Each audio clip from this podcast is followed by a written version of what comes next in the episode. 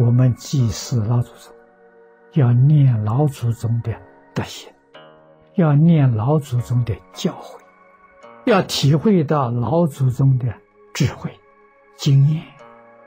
老祖宗对我们的期望，要真正讲清楚、讲明白。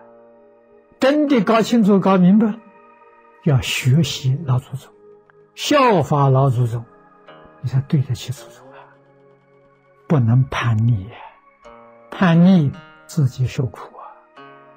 你能够顺从，你的一生幸福，你的生活会过得很快乐、美满、幸福的人生。他给我们留下确确实实，一点不错，这样你能遵守。根本中心的指导就是伦理道德。我们的祖宗跟世界上每一个族群那个祖宗不一样，不一样在哪里呢？我们的祖宗有智慧，有高度的智慧，有爱心，对于后世子孙照顾到无微不至。能不感恩吗？在中国历史上，我们看到有文字记载的四千五百年。我们相信，没有文字，不能说没有文化。中国的文化是什么？核心，我们总结了四个空。第一个是无伦，父子有亲。无能第一能，根本的根本，这就是孝道，父慈子孝，这是核心，这是亲血缘关系的亲情。除这个之外，跟血缘相等的价值观，就是尊师、孝亲、尊师。是中国人的大根大本，在中国决定不止五千年。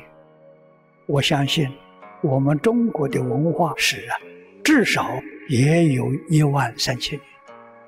也就是说，一万三千年前，中国老祖宗已经教我们五伦、五常、四维八德。四维八德。虽然是在春秋先秦时候完成的，但是我们相信行之久远了。五伦五常有一万多年历史，四维八德的精神早就有了。这是中国人，中国传统文化开始与伦理，伦理是讲人与人的关系。从父子有亲开始讲起，其科目分五类：父子有亲，亲爱，无条件的亲爱，真诚的亲爱，是父子啊。夫妇有别，别是不同的任务，不同的生理有不同的任务。夫主外，维持。家庭经济生活，父对内，他最主要的相夫教子，要把儿女教成圣人，教成贤人，教成君子，是他的任务。君臣有义，道义，领导与被领导讲道义，长幼有序，朋友有信，这五条。叫无伦，人与人的关系不外乎这五种。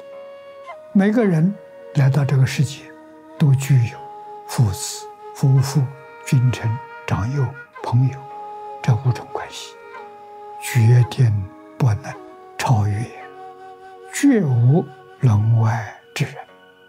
这五种关系是天然之道，道就是自然，不是人为的。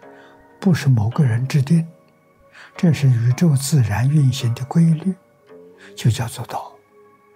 既然每一个人来到这个世上之后，都不是孤立的，注定要与大众相处，那就要具足德。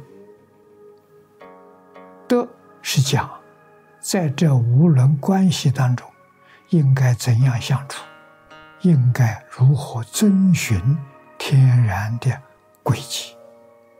就五伦的起点，父子有亲而已，父子关系是道，这个亲就是天然之德，是自自然然的情爱。一切德行都是以这个情爱为起点，为核心。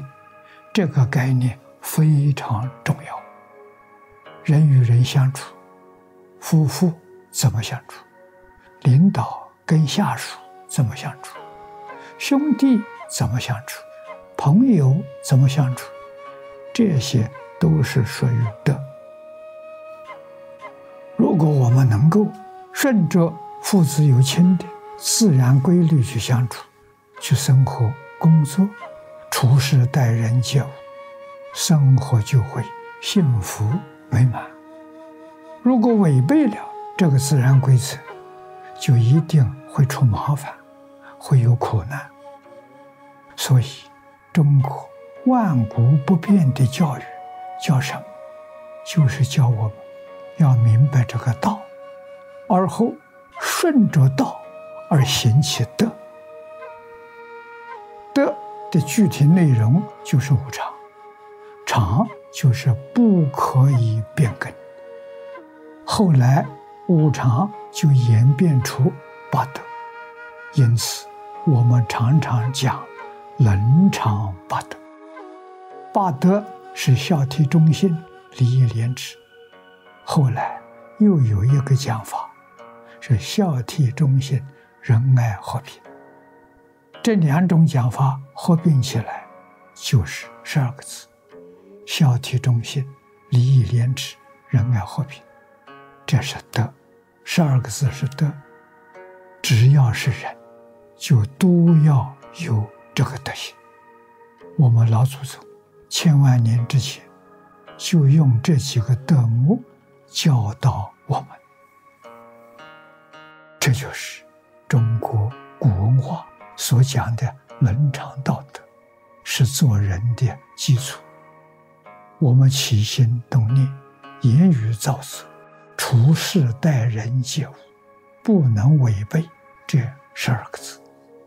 要与他们相应，信德就显现。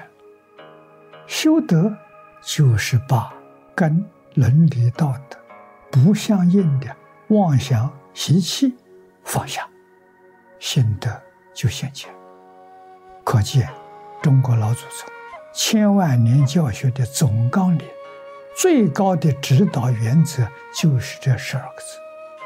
这十二个字是要真的做到，你过的是天人的快乐生活。如果你能看破放下，过的是佛菩萨的生活，哪有不快乐？不自在的道理。